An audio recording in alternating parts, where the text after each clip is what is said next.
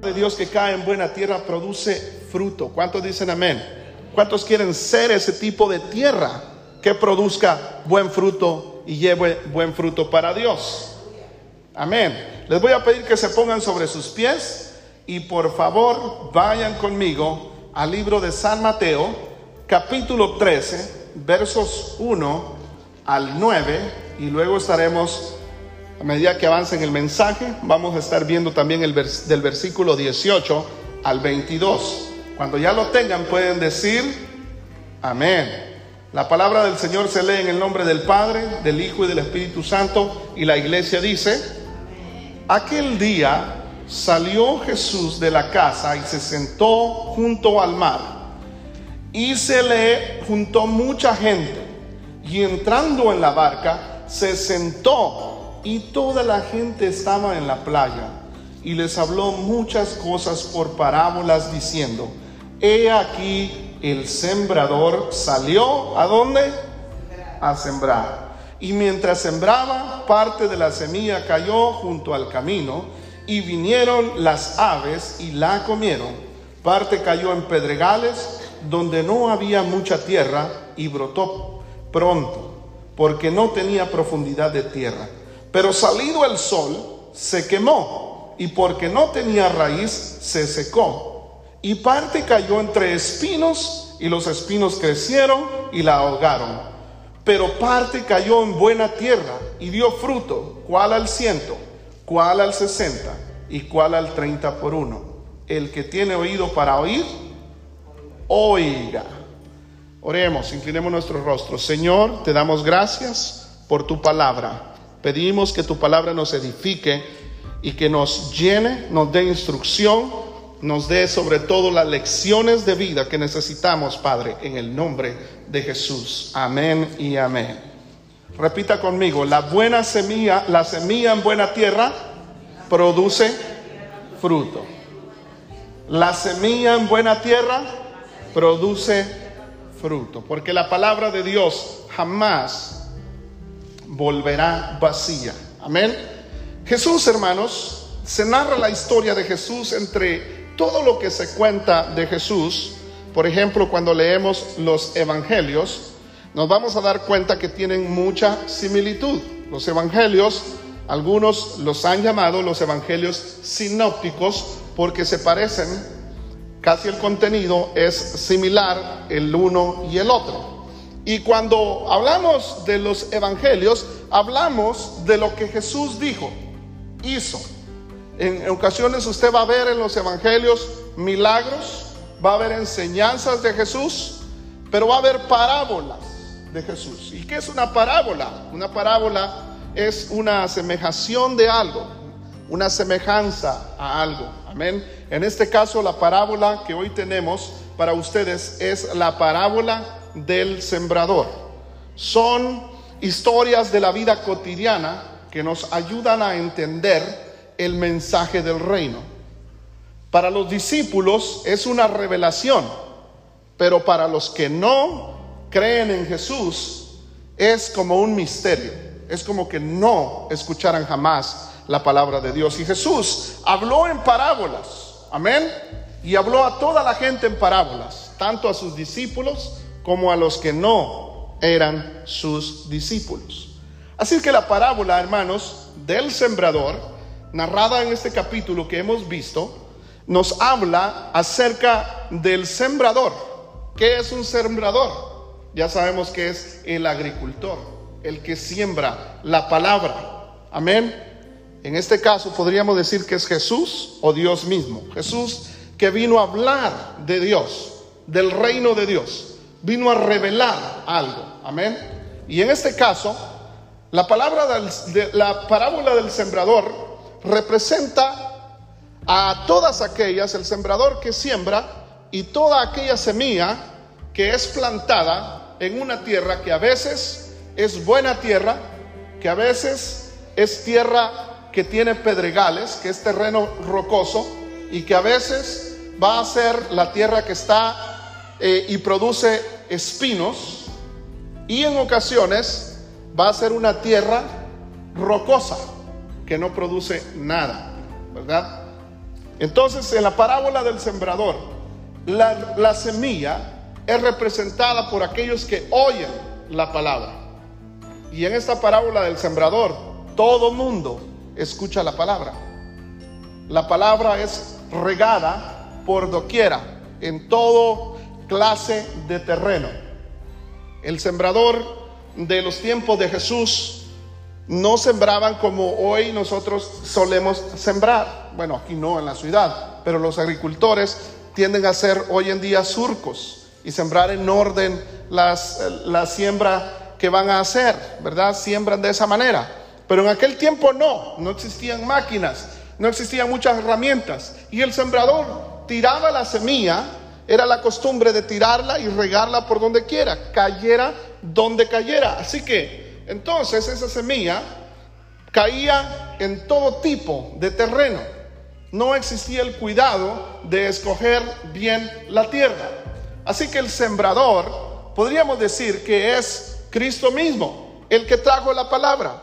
Y de hecho muchas personas escucharon al Señor. Muchas multitudes se sentían identificados y, pensaban que Jesús era el mejor eh, profeta que había habido, que traía palabras de autoridad como la que nunca antes alguien había hablado. Amén. Y le escuchaban de buen gusto. Eran multitudes. Pero lo que el Señor buscaba en ellos no era que le escucharan sino que pusieran en práctica lo que Él les enseñaba.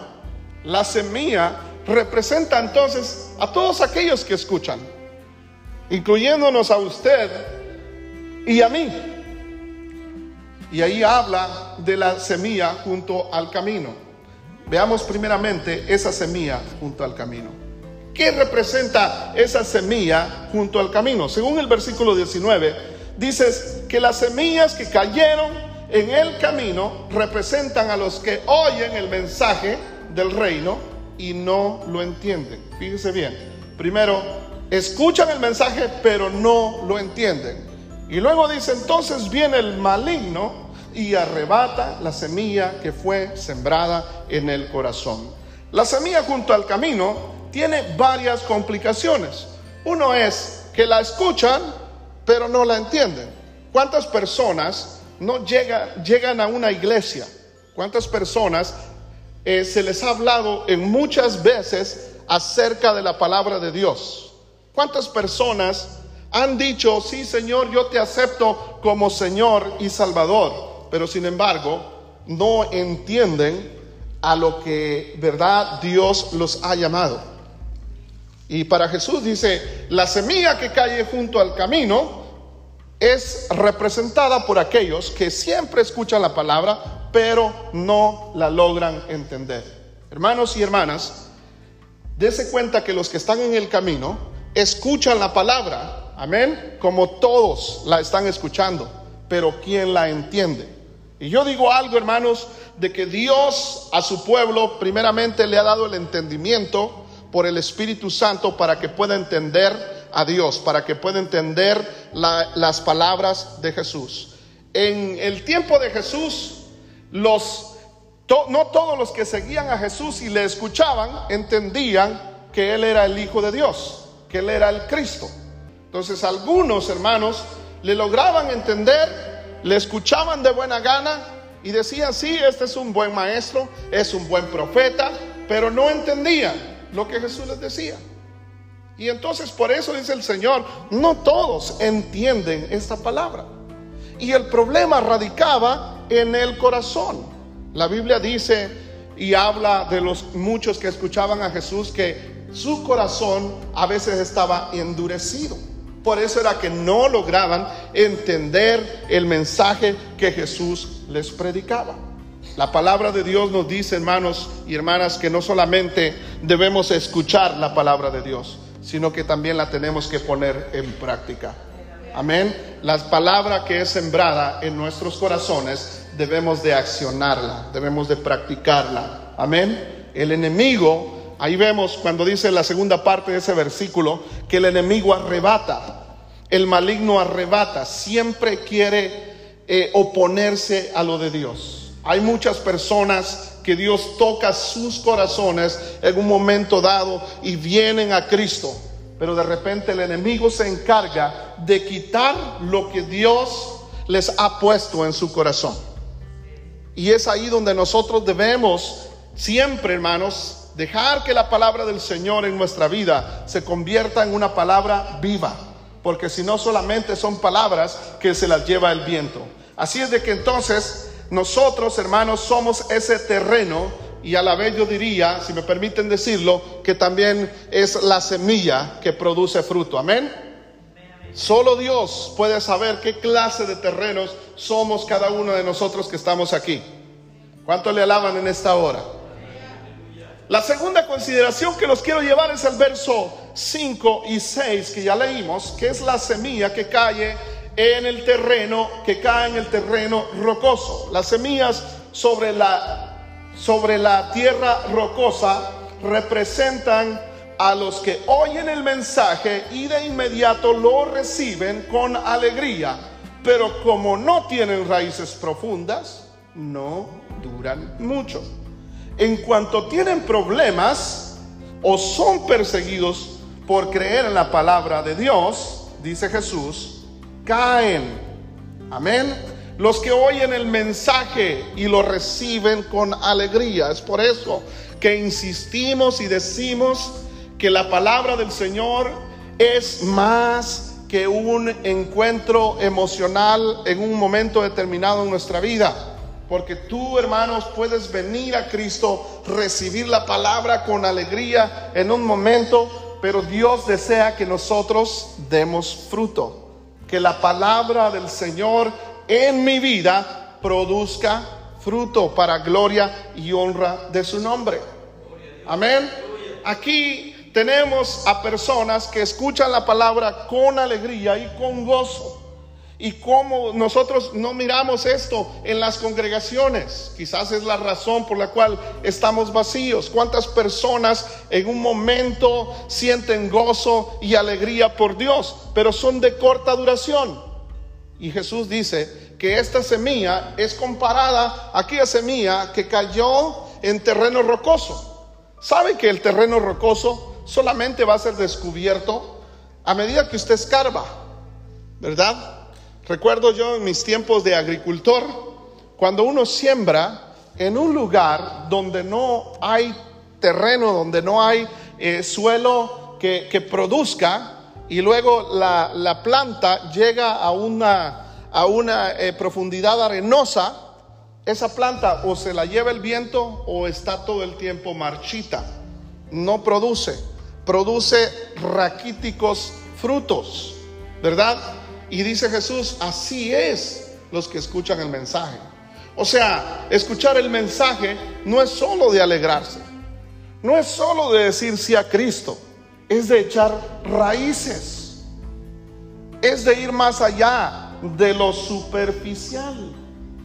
No estamos hablando Recuérdese en dónde debemos de estar construidos, porque en ese sentido tenemos que estar construidos sobre la roca, pero estamos hablando en dónde estamos sembrados. Y Jesús dice, la semilla que cae en tierra rocosa está destinada a no producir porque no echa raíces profundas. Los problemas, hermanos, que encuentra la palabra del Señor para producir fruto es cuando hay un terreno no fértil. Y déjenme decirles que el terreno que yo identifico aquí, hermanos, es el medio ambiente en el cual se da la palabra. Por ejemplo, para que usted, eh, no, todos los, no todos los terrenos, no todos los climas producen bananas. Si no, pregúntenme a mí. En mi casa, en el patio, tengo una planta de banana y los dos han echado racimos. Tengo dos, bueno, han salido dos, ¿verdad? Las dos han echado racimos. Pero pregúnteme eh, qué fruto es el que está dando. Así de chiquitos, ya llevan un mes los bananos, pero no llegan ni a bananas. Están así raquíticos, no producen. Pero si veo, si vemos la planta, si yo lo llevo a que usted vea la planta, va a haber una planta muy frondosa. Va a haber una planta muy eh, que uno se diría, esta planta sí va a echar buenos bananas. Pero ¿sabe una de las cosas? La verdad es que no. No está echando buenas bananas porque el clima de California no es el mejor clima para producir bananas. Aquí no se producen bananas. Puede ser húmedo, sí, y la riego, pero no, y, hasta la he abonado, pero no se dan bananas. Ni los chayotes. Un chayote me dio más la agua que gasté, ¿verdad?, en mi planta de chayotes. Entonces el terreno tiene mucho que ver. Amén. El terreno tiene mucho que ver. El clima, el medio ambiente, ¿verdad? Y así es de que la semilla entonces que cae en terreno rocoso está destinada a no producir fruto, porque quizás no es el clima donde debe de estar. Y Jesús compara a, a esta semilla que cae ahí con aquellos, dice, que escuchan la palabra con alegría, pero el mensaje lo reciben con alegría también, pero se seca porque no echa raíces profundas. No le digo que se vuelva criticón, pero usted conoce a alguien que haya empezado bien y, de y ahora anda tambaleando. La respuesta sería, ¿verdad? Eh, sería que quizás no está sembrado, ¿verdad? Eh, en una tierra fértil, sino en un terreno rocoso. ¿Y cuáles son las rocas? ¿Qué significan las rocas? Todo aquello que no nos permiten que la semilla de la palabra del Señor penetre más profundo que esas rocas. La Biblia dice, hermanos, que tenemos que tener un corazón de carne y no de piedra. Que debemos dejar que la palabra del Señor, amén, eche raíces en nuestros corazones, para que no seamos de corta duración, para cuando vengan los problemas, cuando vengan las dificultades, hermanos, nosotros o la palabra de Dios en nuestra vida no se arranque, sino que produzca fruto. ¿Cuántos dicen amén? Todo el fruto que Dios quiere que usted y yo demos. ¿Sabe? La palabra fruto es muy repetitiva a lo largo de toda la Biblia y Jesús la utiliza para ejemplificar todo aquello que nosotros debemos ser en Dios. Él dice que seamos fructíferos para que seamos sus discípulos. Amén. Nos compara también en otras, eh, en otras palabras a los pámpanos que producen frutos, que el Padre nos limpia para que llevemos frutos. Y en realidad, hermanos, solamente Dios nos puede ayudar a producir fruto. ¿Cuántos dicen amén? Así que, hermanos, echemos raíces en la palabra del Señor. Usted no puede depender, hermanos, no puede depender de un mensaje que escucha cada ocho días. Tiene que comer la palabra. Tiene que hacer suya la palabra.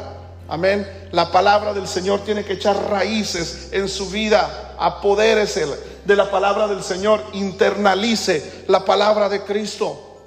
Amén.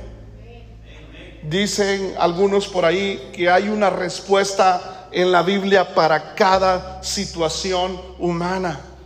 Así que en cuanto a dar fruto se refiere, hermanos, si nosotros decimos no hay lo que hacer, si usted escudriña la palabra de Cristo, va a encontrar en la Biblia una respuesta para su necesidad. ¿Están de acuerdo o no están de acuerdo? Amén.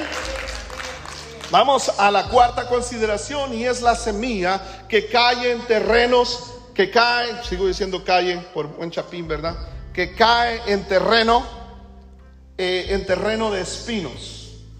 Mire lo que dice el versículo 22. Las semillas que cayeron entre los espinos representan a los que oyen la palabra, pero muy pronto el mensaje queda desplazado por, la por las preocupaciones de esta vida y el atractivo de las riquezas. Así no se produce ningún fruto. Según las palabras de Jesús, los que escuchan, ya dijimos, interesantemente todos están escuchando en los diferentes terrenos, ¿verdad? Que se está sembrando, la semilla cae.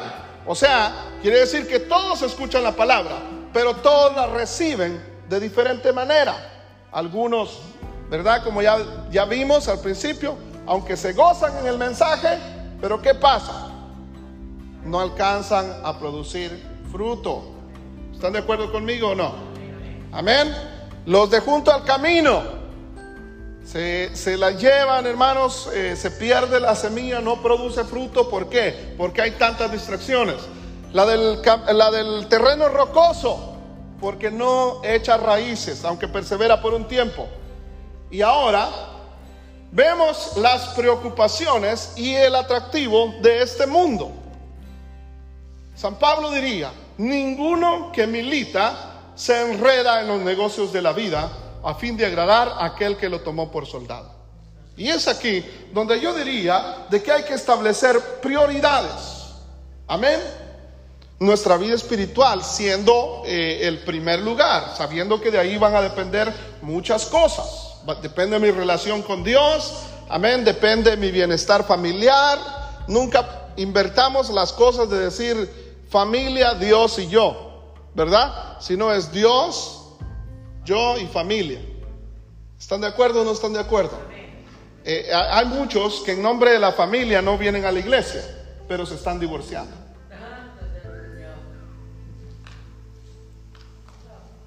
es que le tengo que dedicar tiempo a mi familia, pero su vida es un desastre, sus hijos se le están perdiendo.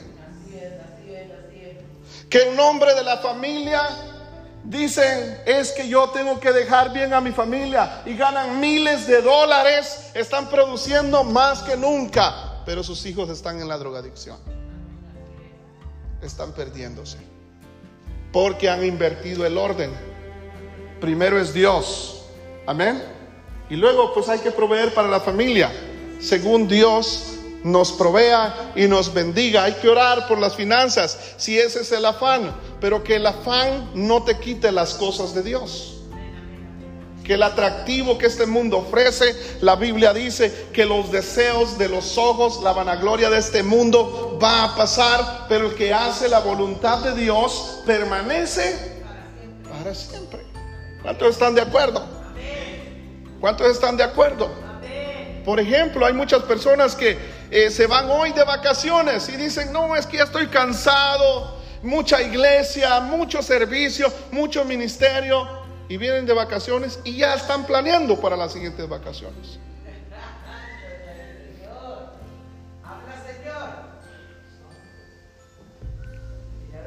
Hello. El atractivo de este mundo no, no, quiere decir que no hay que salir, sino hay que balancear las cosas, amén. ¿Están de acuerdo o no? Porque en ocasiones no son vacaciones las que necesitamos, a veces es nuestra alma que anhela buscar de Cristo, porque de ahí va a depender grandes bendiciones, hermanos, para nosotros. Primeramente, ahí es donde Dios nos pone un freno a los apetitos de la carne, aquellas cosas pecaminosas que no le agradan a Dios. Mi hermano, mi hermana, con, con irnos un par de semanas eh, y a la siguiente semana ir nuevamente a distraernos. No se nos van a ir las tentaciones del diablo. Lo que necesitamos es buscar de Dios. Amén. Así que Dios tiene que ser el primero en nuestra vida, porque de ahí van a depender muchas bendiciones. Va a depender la armonía, va a depender que no seas un ogro, que no te endemonies y quieras abandonar el hogar. Amén. ¿Están aquí o no están aquí? Amén. Lo que escuchan la palabra, entonces, hermano, ponen la palabra en primer lugar, la escuchan con atención y no permiten que las preocupaciones de esta vida, el atractivo, las riquezas, ¿verdad? Eh, sea, lo pongan en primer lugar antes que a Dios. Amén. Porque así no se produce fruto también. Amén. Las preocupaciones, dice este versículo y atractivo de este mundo. Mis hermanos y hermanas, la palabra del Señor también cae no solamente en un terreno malo, sino también cae en un lugar ideal donde la palabra, la semilla prospera y llega a dar fruto. Yo creo que ese es el plan de Dios para cada uno de nosotros. La semilla que cae en buena tierra, dice el versículo 23 las semillas que cayeron en buena tierra representan a los que de verdad oyen y entienden la palabra de Dios y producen una cosecha al 30, al 60 y en ocasiones hasta 100 veces más numerosas de lo que se ha sembrado. Dios nos ha llamado iglesia, cuerpo de Cristo, para ser fructíferos. ¿Cuántos dicen amén? Diga conmigo esta oración, Señor, yo quiero dar fruto a lo que tú permitas que dé fruto. Si tú quieres que dé al 100%, voy a dar al 100%. Si, si quieres que dé al 60%, voy a dar al 60%. Si quieres que dé al 30%, doy al 30%. Amén. Hermanos, el fruto de la palabra del Señor eh, en el Antiguo Testamento dice ese texto célebre, mi palabra no volverá jamás vacía, sino que hará lo que tenga que hacer para aquello por lo cual yo la envío. Amén.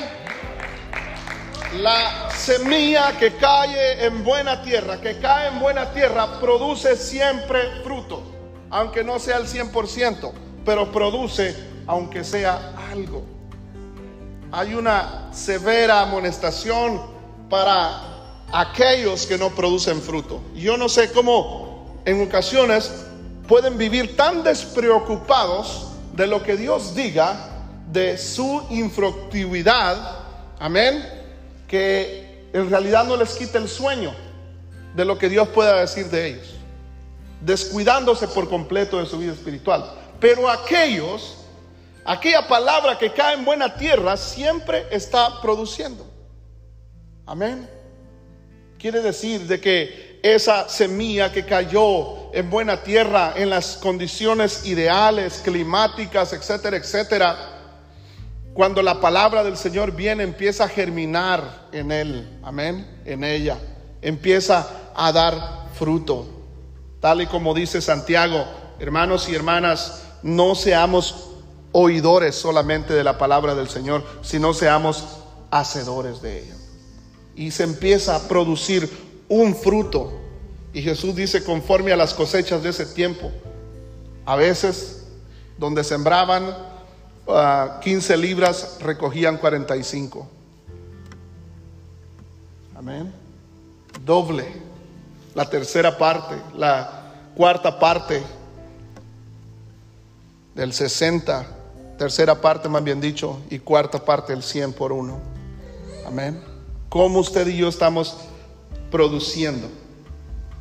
¿Está la semilla de la palabra del Señor creciendo en nuestra vida? ¿Está produciendo un fruto que honra a Dios, que es agradable ante Él? La Biblia dice, hermanos, y siempre nos exhorta que nosotros debemos procurar los frutos espirituales que alaban a Dios, que glorifican a Dios, porque la palabra del Señor está produciendo eso en mí. Amén.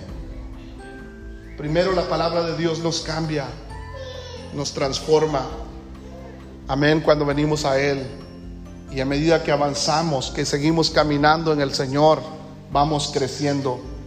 Pero no solamente crecemos, damos fruto también.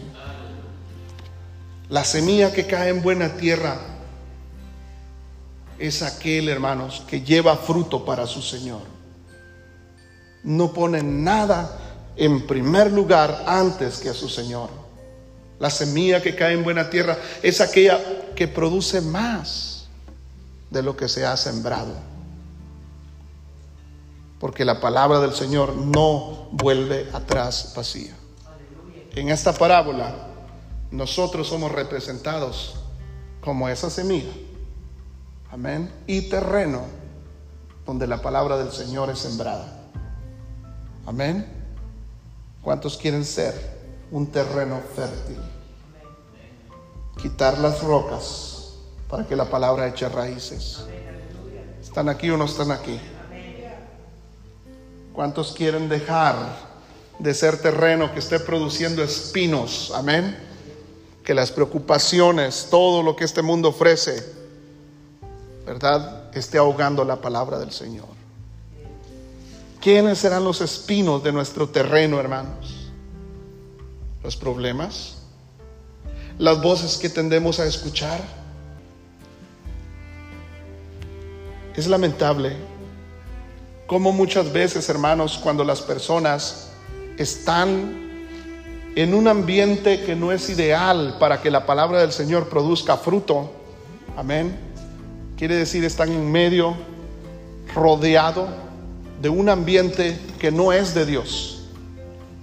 Y cómo, hermanos, a través de eso son desanimados, porque las otras personas no buscan a Dios al igual que esta persona lo está haciendo. En ocasiones la gente depende mucho de otros para buscar a Dios. Y la razón es, hermanos, que la parábola del sembrador, no todos van a entender, no todos van a practicar, ni no todos van a producir frutos.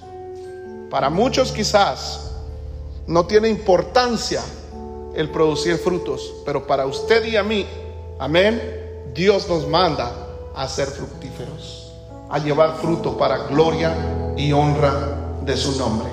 ¿Cuántos dicen amén? Que la palabra del Señor produzca todo el fruto que Dios desea que produzca en cada uno de nuestros corazones. Pongámonos de pie. Padre y buen Dios que estás en gloria, te agradecemos porque tu palabra nos enseña, Padre de la gloria, a llevar fruto y a través de esta parábola del sembrador, Señor. Nosotros somos exhortados a permanecer en tu palabra, Señor, a atesorarla, a ponerla en práctica y que lleve fruto, Señor, en todas las áreas de nuestra vida. No permita, Señor, que Padre nos apartemos, Padre. No permitas que la palabra sea ahogada. No permitas, Señor, que la palabra no eche raíces, sino permite, Señor, que eche raíces, Padre. Que las preocupaciones y atractivos de este mundo jamás nos aparten, Señor, de ti, Padre de la gloria. Gracias, Espíritu Santo de Dios, por este día, Señor, por esta bendición que nos has dado, Padre. Lleva a cada uno con bien en el nombre de Jesucristo. Gracias, Padre, en el nombre de Jesús. Aleluya. Y el pueblo de Dios dice,